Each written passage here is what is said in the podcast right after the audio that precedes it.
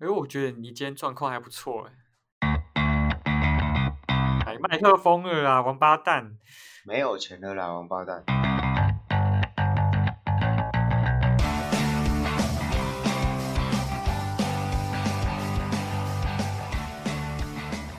什么东西远看像水桶，近看破个洞呢？欢迎收听破水桶，我是 Kelvin，我是杰尼龟。OK，哎，你知道，就是我们应该有跟大家提过，说我们这个频道的由频道开头 slogan 的由来，就是我跟 KK 那时候在吃早餐，然后我们就是同时聊到早餐店那个饮早餐店那个饮料杯上最好笑的笑话。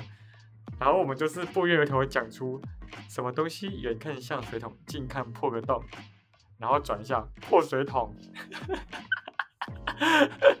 但是，我最近发现一个比那个我觉得比不会输我们这一个很好笑的笑话的饮料的那个早餐店饮料笑话，你知道吗？哪一个？什么床不能睡？河床。等一下，等一下，这个。这个 这个这这这个这这个太低笑出来，这笑出来又不会下地啊？看 哦，太地狱了，是不是？太地狱了，这是最近的事情，太地狱了。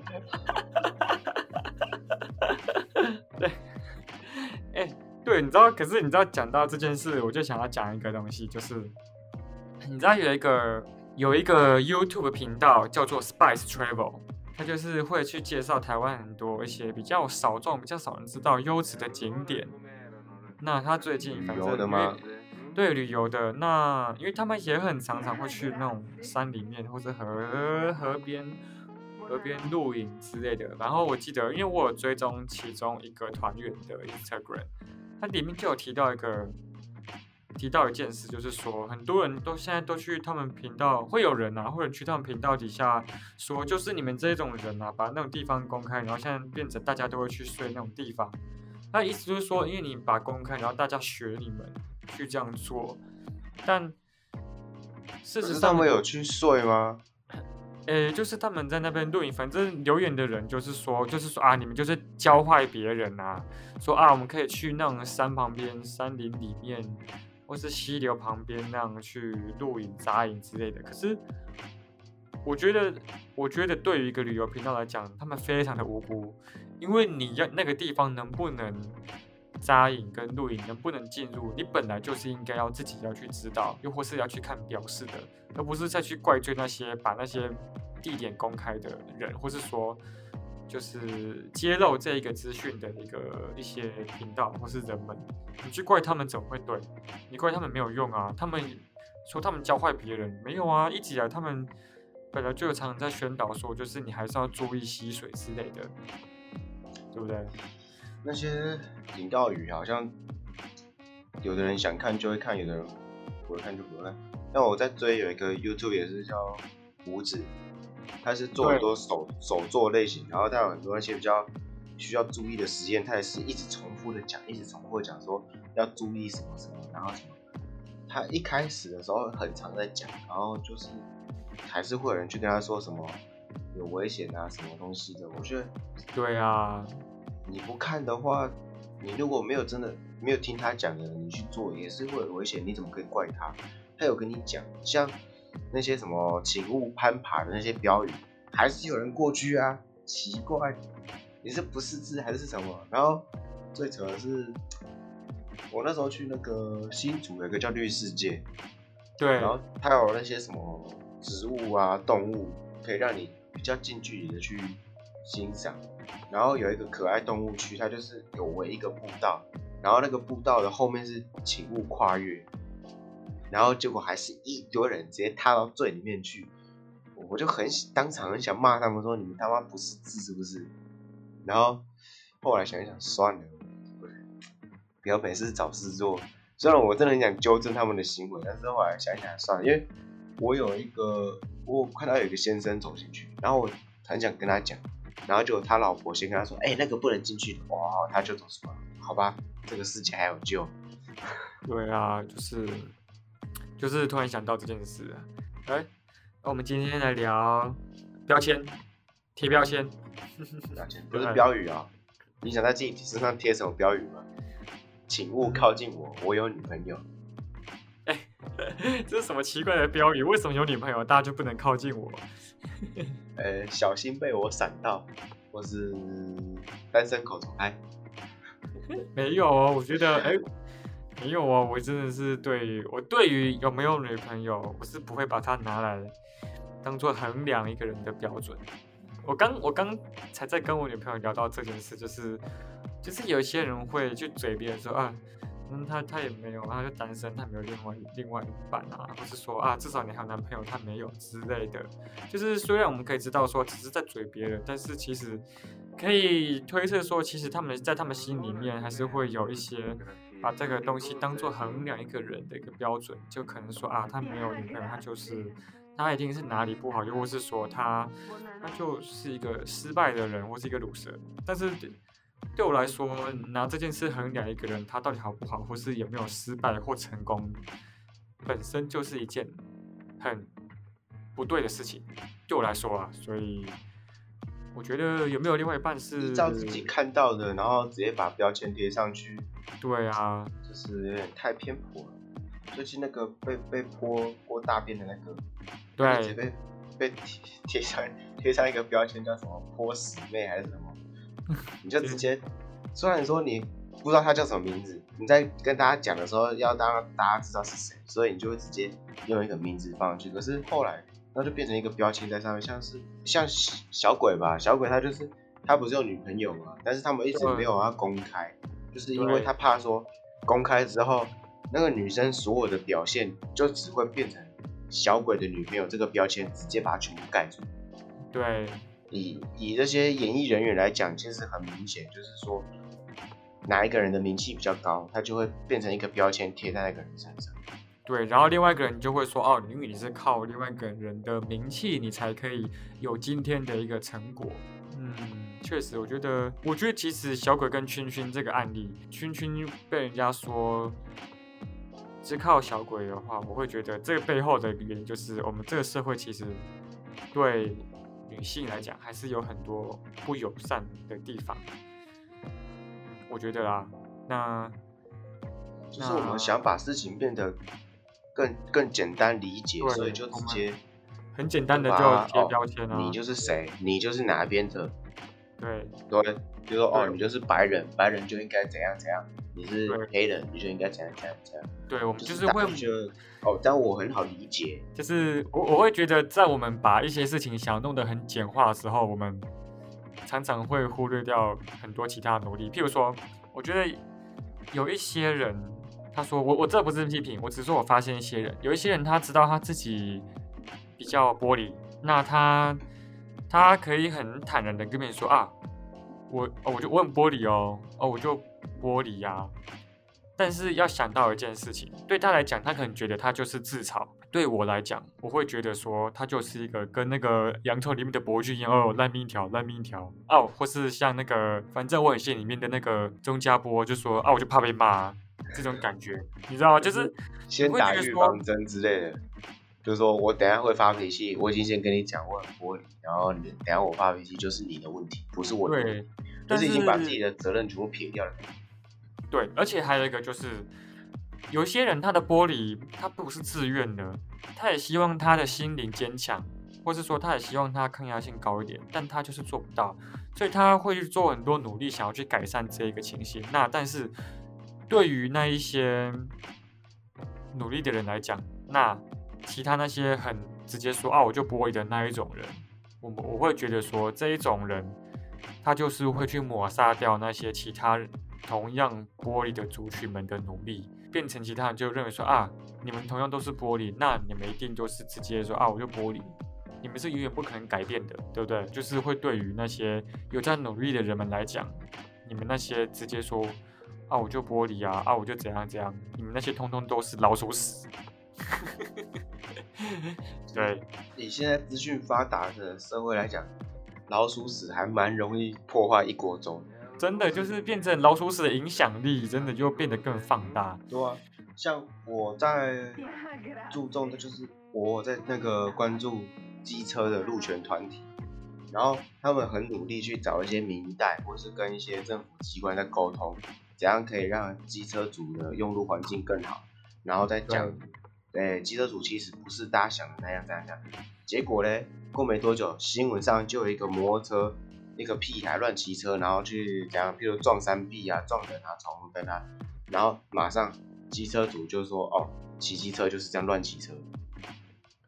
对不，管做了多少努力，只要有一个屁孩这样做，然后大家就觉得哦，你骑重机就是飙车，你骑摩托车就是乱钻乱乱骑，很真。的真的真的就是对那些安分守己的人来讲，他们就会觉得就很哦啊，因为这些好的印象是要长期累积的，但是那些老鼠屎只要就是啊一个不好的举动，马上破坏别人的努力。这个真的啊不好改变。我们刚刚讲到贴标签嘛，其实我今天想要录这一集，就是我想要跟大家分享说，就是因为我看你就是我们高中一进去高一那时候，我们两个是算是在学校的呃特殊班，呃我们特殊班就并不是说那种特教班，就是 那种该怎么讲，哎、一一个是那个数理数理自由班，对，一个是以前叫做语文自由班呐、那但是在我进去的那一年叫做语文实验班。因为我们那一年读书的时候，好像就开始要把自由班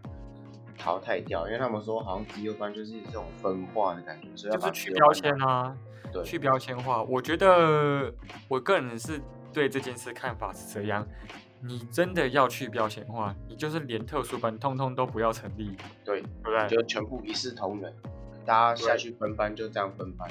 但我认为这件事，我认为是无解的，因为永远都会有家长希望自己的孩子能够在特殊的班级得到特殊的待遇，或是特殊的的教导，或是给那些名师去教。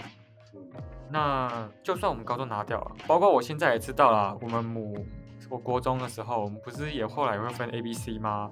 对啊，就是啊、那时候叫机测的冲刺班之类的，就是我们叫加强班。对加强班。对我那个时候是在 A 啊，那时候在 A，那就是理所当然，A 就是学校的主力，要用来拼升学，因为其实这是环环相扣的。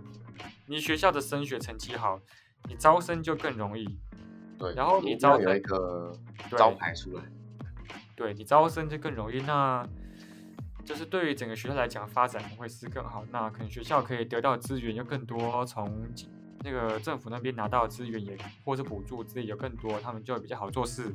其实环环相扣的，对，就是一个绩效出来。那我现在想要跟你聊的就是我们在高一的时候，你是在数理自由班，我在语文实验班。那时候我们不认识嘛，对不对？然后不认识你还记得你机测考几分吗？几分我忘记了，但我记得我后来一压制 PR 九十，啊，你九十。对吧？等一下，等一下，等一下，你 PR 九十，我 PR 九十一，为什么我没有在你那个班级？他是看那个，他是看成绩，不是看 PR 值，他是看你的可能哦数学的成绩比较好，他就用那个加成，哦所以你会进去。对啊可，以理解，原来如此，对，因为哦哦，那个时候我们的认知就是数理自由班就是最好的，再来才是语文实验班。哎，这个占组别了，就是大家就会觉得说，你读理科之后就是什么医生啊，然后或是一些高科技人才啊，科学家、工工程师啊，会比较好。然后你读语文的出来要干嘛？写报纸啊，大家就觉得好像语文啊就是比较低的。可是我真的想要跟我跟你讲，我在国中的时候，我真的接触到了，有也有也有老师，就是也跟我像补习班老师也跟我们说，以后高中就要分组，他就跟我们说，就是强烈建议你们选自然组。他没有说一定要选自然组，他说强烈建议啊，就可能在他的认知里面，自然组的一个程度啊，或者是说环境氛围下，就是就是大家会比较努力，又或是说他就是觉得自然组出来以后上的科系比文组出来的科系还要更更有用或出路更好。我不知道，我不知道。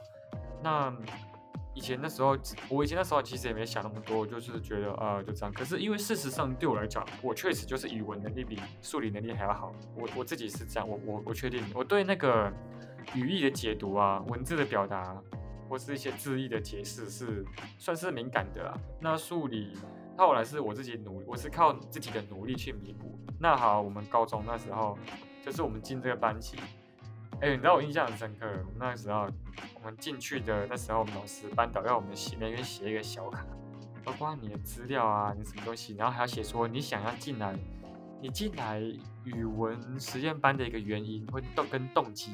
我不知道你们班有做这件事吗？好像没有，我只记得那时候好像老师都进来说，呃。P.R. 九十的站起来，然后就是超过 P.R. 九十站起来，然后几乎全班站起来，然后接下来要越往上调，然后坐下来越来越多，没有坐下来的很少，每个都 P.R. 都不破表，然后我就我第一个就坐下来，然后看到大家奇怪，你们都这么高，我在这里坐，对，我在这里干嘛？我我跟你讲，我就是很讨厌这个行为，你你一开始就建立一个阶级是怎样，你知道吗？对。我我超级讨厌，包括我其实连考试排名要公布，我都很讨厌。我不喜欢公布排名，我觉得我觉得公布排名对我来讲是一个，你知道我我并不是说我今天就是说我今天成绩不好，我是后段班，我才会在那边嘴说啊，干嘛公布成绩排名？我今天会想要讲这件事，就是我觉得公布排名。只会造成对立，包括你刚刚讲那个写，我就很讨厌。我们那卡片啊，反正我们后来就是写啊，就写。然后我那时候我就写说，哦，因为我的成绩上不了数字班，所以我只好来语文实验班。我就这样写。然后我跟你讲，到后来真的是好像从哪里打听到，然后就有同学说，你知道那个很多写的卡片其实一大堆很多写说，哦，因为我们进不了数字班，所以才来这边。所以。我我不知道是不是因为这个事情，因为那时候你们语文自由班的老师还蛮讨厌我们数字班的人，然后那时候我们数字班好像也不太喜欢他，所以有时候会去整他，然后导致他真的不不太喜欢我们班。我不知道是因为你们写这个东西让他一开始就不喜欢，还是他本来就不喜欢。他觉得说啊，我觉得我从一开始就只是备胎。对，那时候的氛围。家长啊，老师都是希望说大家都可以进自然组，自然组的出路好像比较好。然后就真的是重理轻文呐，多啊。嗯，那时候难怪小朋友都被洗脑成说，就是哦，我读语文的好像就是没有出路，然后国文只是有成绩就好，就只是为了拉那个总分比较高的成绩。可是，可是我真的你也必须不得不承认。在台湾这个现状来讲，真的就是理组的出路普遍都比文佐出的还要好。我现在脑中闪过文佐比较厉害的出路是法官、律师，比较算顶尖的人。嗯，就是出路比较好，就是，但我会觉得说，其实像我们现在就是见过的人也多，经历也算多，我们真的是可以老实的说，你就是你也不要想那么多啊，你就是。尽你的尽人事听天命。你今天成绩到哪边，能够得到到哪个班，你就就就去嘛。你不需要得失心那么重啊，就是没有进到那个班，就是啊我废，不不够强一样。哦，我那时候真的觉得自己自己超废的。我，对啊。其实我后来想想，我其实我以前不太聪明。我读书升学都是家长跟老师一直压迫，所以我就考题一直写，然后。一直读，然后所以成绩才拉上去。然后那时候我用 PR 九十进高中的时候，我就觉得我很屌，因为那时候看平均值在我的 PR 值以下，然后觉得哦我很聪明，我很厉害，然后我读书可以很轻轻松松读上来。结果后来除了那时候大老师叫大家站起来坐下的时候，我开始有点小挫折，但是我觉得还好，因为就觉得说 啊反正我再读一下，我就跟上你们没什么差别。但是后来，后来好像考试之后，我好像全班倒数第二名。然后我那时候整个挫败，因为还加上一个原因，就是国中的时候，老师跟那些家长都会说：“哦，你上高中之后就比较自由一点。”所以那时候我就觉得啊，上高中不用读太多书，不用像国中压力这么大，所以那时候放的放的很松。然后那时候又看到倒数第二名，就好吧，我就笨，我就这样随便考，我就整个放弃。但是呢，我每次都考倒数第二名，你知道为什么吗？因为啊，因为倒数第一名永远在那边，我也不知道为什么他永远考倒数第一名。可是就是这样啊，你知道吗？所以有的人就是宁为鸡首，不做牛尾，你知道就这个概念啊。所以就是做人家的后面，你会觉得好像什么都比不上人家。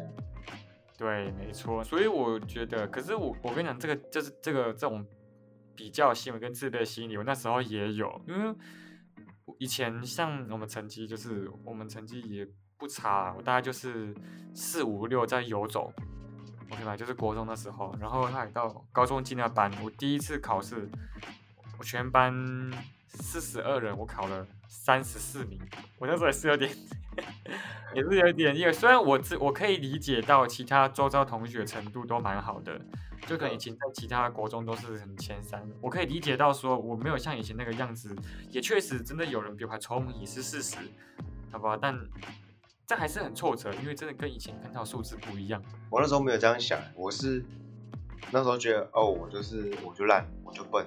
只是到后面，我们后来考大学的时候，我才觉得，哎，我以前哎，我真的很烂哦，我我 我很正常，是他们不正常，因为那些都是国立大学，还有还有那个什么台大，然后还可以上台大医学院，然后还有什么政大。每个都是国立大学顶尖的，哎呦，后来台大台大一也没有人上啊。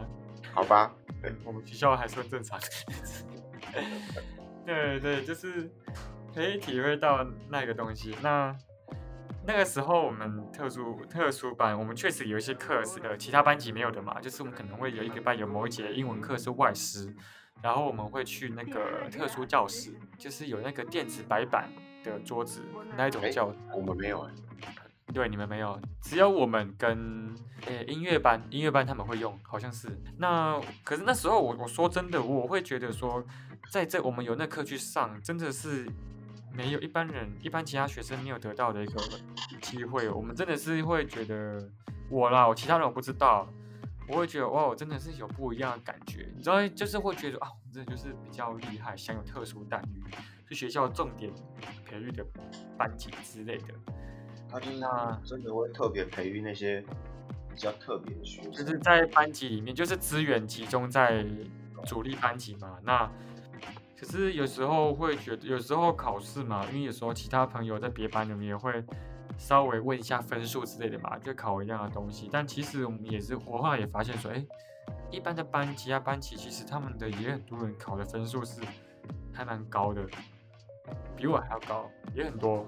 所以后来渐渐就是也会觉得自己其实并没有比较了不起，我就只是在进去的那个时候有着比较好的机会跟成绩而已。但就是还是觉得，嗯，就真的还是要努力啊。你并没有，你并不会因为你在特殊的班级有特殊的资源，那你就跟着真的会比较特殊。我觉得并没有，要看你自己啊。那个不像是电梯，说电梯往上你就跟着往上，你要看自己有没有往上。对啊，只是你一开始的那个平台可能比较高一点啊，你要把要不要爬自己自己想，你有跟着往上爬就有，没有的话别人就爬上来，或是你就往下走对，而且那个时候那个那时候就是一开始可能还有一点点小确幸或是一点优越感，后来就没有，后来就啊自己其实就只是一个学生，就是努力读书，而且但是后来就是还有那个退场机制，退场机制，我相信退场机制你很熟啦，对不对？哦，学校发现哦，我们找错人。学校发现啊，你是碰轰的。我跟你讲，我那时候还好，因为我们那时候退场机制就是我们好像是选说班上最后的几名啊，五名嘛，对不对？然后你可以让其他班级想要进来的人，他们可以去报名，他们成绩去报。没有哎，我们那时候好像直接砍一半哎。你会砍这么多吗？多啊。我们几乎整个班上大洗牌，就是有超过快快一半的人就直接被踢出去。我跟你讲，我其实就是讲想要讲“踢出去”这个词，我我我一样很讨厌这个讲法。我觉得说踢出去是没错，但听起来就是很阶级感、很优越、阶级对立之类的那种感觉，我就是很不喜欢。然后就是想要有一种比较像是，他就是集中集中精英教育啊，没错。那像那个十级之礼一样啊，你不及格你就滚出我们的学院。嗯我们只收精英。对，哎，我突然想到上次有大师兄，我们的中心收精英，不收垃圾。什么？你说我是垃圾？哦，我不是针对你，说在座的各位都是垃圾。对，那个时候，那时候，因为我们，我那时候其实我不会说我是被踢出去的，因为我是转组。对，所以我没有，我没有，就是哎，我还自我安慰哦，我没有被踢出去，我是我没有转组，我还是我是转组，所以我势必要离开。对，而且拜托说什么转组，大一哪有分什么组？只是因为我在那个班很自然而然被人家归类为啊，你之后就是社会组。嗯，对，没有哦，没有哦。对啊，我们那时候班上也是一大堆人转去自然组啊。我觉得就是你知道，就是重理轻文的这个观念是根深蒂固的，在我们当时的脑海里面。对啊，我相信现在也是啦。我相信现在也是。从国中就开始这样子。对，但是我大家会觉得，觉得就是说数学跟物理那些自然科很难，所以你把那个东西学会了，代表你是个很聪明的人。然后加上说这个东西未来比较有出路，然后就会说哦，理科就是比较聪明，文组就是你读书要干嘛？就是这整个也是一个大环境的一个问题。那就是我以前觉得分班好像，在我读书的时候，我觉得以这种分班制度来讲是蛮好的。我那时候是觉得说哦，对啊，聪明的人或是比较厉害的人，他们就去同个班级，然后互相碰撞，他们会。读的更好，然后或是资源放在上面，他们会有更好。啊，我们这些普通人就去旁边玩沙。然后，但是后来又觉得说，好像就是精英，他们其实也是想玩沙的。不不不是，他们玩的是高级的沙子。我会我我会觉得说，就是虽然我是你们眼中的精英，但其实我觉得我很一般。我也会想要做一些一些其他人，譬如说。譬如说，我也会想要，呃，我也会想要不想上课啊，我也会想要，就是开开心心的一个不用去管成绩。你讲的好像那种有钱人家的大少爷或者小姐，我也想玩这个东西，但是家里不允许。没有，我觉得他们还是玩的很疯，好不好？他们就是会玩，会读书，让人很嫉妒。对，我会说，如果你今天做真的做得到，会玩又会读书，我觉得那真的就是你厉害。对我来说，我努力读书。啊，我也有玩，我觉得我也没有比较差啦，对不对？你看，像我们高中，我们玩的也很多啊。我们哎，你看我们变为平凡人了没有？我们变到普通班，你看我们过得多开心啊！哦，对，比较轻松。那时候，一直在那跟人家拼说，拜托排名啊，比较啊，不要让我倒数第二名。但是考出来，然后又是这样子，你就觉得，好吧，我就只能这个程度。然后那时候就。对，就是你会很容易，你会很容易自我贬低。但事实上，你真的这么差吗？也不会啊。想到那个时候，就想一想，回想就会觉得啊，幸好我的父母们没有给我贴很严重的标签，没有给我贴标签。他们没有，他们其实都没讲什么，就是我都是啊，我我我想要呃，我想要转组，我想要什么，都是我自己跟他们讲，他们就哦好，也不会跟我说啊，你这好不容易进到这个。班里面你不会想要留下来嘛？就是我的父母不会很在乎或是拘泥于那一个那一些所谓的特殊班或是一些名号。我觉得我是幸运的，我爸妈有呢。你爸妈，但是我会说，爸妈会这样也正常。他们觉得你就是不读书，所以才被被拉出来。你只要读书，你就回得去，因为你一开始就在里面，你一定有那个能力。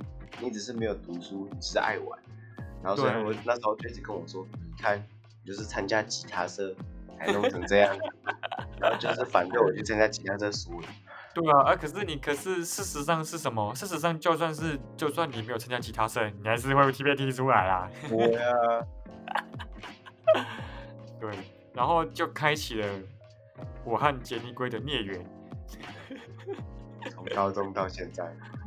其实就是一回想到那个时候，哎，但是那个时候在那个班真的是还蛮开心的。我啦，我啦，我啦，就是那时候我们班上四十个人，有二十六个女生，十四个男生。然后人家说哇，就是妹子多，妹子多。我真的每次听到人家这样讲，我就很想跟他们讲说，妹子多又怎么样？啊啊啊怎样？全校就只有我们班有妹子吗？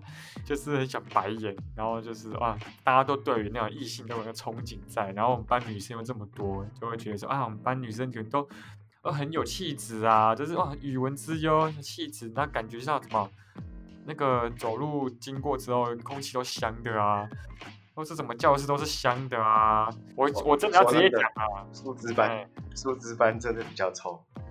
我跟你讲，因为我我就是想要讲，我说真的啦，今天只要是女生都是香的啦。对啦，然后因为你我我又想到我们那时候。我们高二、高三的时候，不是体育课完之后就英文课吗？哎，我们体育课完之后不是很臭，然后每次，然后我们开冷气嘛，很热，然后我们窗户又关起来了。那那个英文老师就是一进来门一打开，就马上又赶快，马上赶快把门关起来，然后就一打开就哦，把门关起来，然后从他包包里戴上他的口罩，然后叫我们把冷气关掉。看班上男生有多少，男生越多。那个程度越严重。说真的，真的真的很臭，我必须要老实讲，真的很臭，真的很臭啊！就是大家都是那种男生，就是一定要打球打到哦汗流浃背，打到淋漓尽致，然后你也不管汗是怎样，反正爽了，我就在吹冷气。对啊，啊，因为也没有，也没有，也不可能让我们去灌洗啊，对啊，也不会有人一天带好几套衣服来换。对对对。因为你隔天可能后天还要穿呐，然后可能这样。我们今天的结论结论就是女生是香的。对，结论就是女生就是香。不对，你这样在贴标签哦。啊，不是吗？标签贴了，自打嘴巴，让我我打自己三下。然后你罚三杯就好了。罚三杯可以可以。不过哎，我最近其实之前真的有发现，哎，那个好喝的威士忌是真的很好喝哎。对啊，而且。你像日本做的，或是去哪个国家做的，他们的那个风味都不一样，所以要多喝，才会觉得它的不同。啊，如果真的是那种粗制滥造的，你真的喝了会很讨厌。是真的，是真的。所以这边应该呼吁大家一下，真的是尽量不要在那种连锁量饭店里面买那些比较便宜的酒来喝，太可惜了啦！说真的，太可惜了。你加一点点钱，可以得到更好的。其实也不是说价钱是判断的标准，它算是某某部分是判断标准，但是就是你多喝，你就会知道哦哪个好喝哪个不好，然后或是你喜欢哪个味道，说不定你真的比较喜欢，比如说呃可能五百多块这个的味道，然后可能比较高级的你就觉得怎么那么难喝，所以就是你要自己去尝试，也不是说只看价钱，虽然说价钱真的是威士忌一个还蛮明显的分。分别就是像我们今天讲贴标签，它就是它的价钱，就是它的标签。大方向来讲是不会错，但是你要自己去尝试才会知道，说不定别有洞天，不一样。对，嗯，还是鼓励大家多尝试啦，就是任何方面，不管什么事，不要犯罪就好了。我觉得我们最近，哎，我觉得我们今天状录音状况还不错。那你在那边，你你看不到你走杂音，你知道吗？你就是他妈手敲一下还是什么？还有刚刚你那个哐啷的声音，他妈傻小。哦，有啊，因为因为我续杯了。对啊，你稍微小啊，不要发出声音。哎呀，你就拿你的音轨把我的去掉就好了。啊，今天的结论是什么？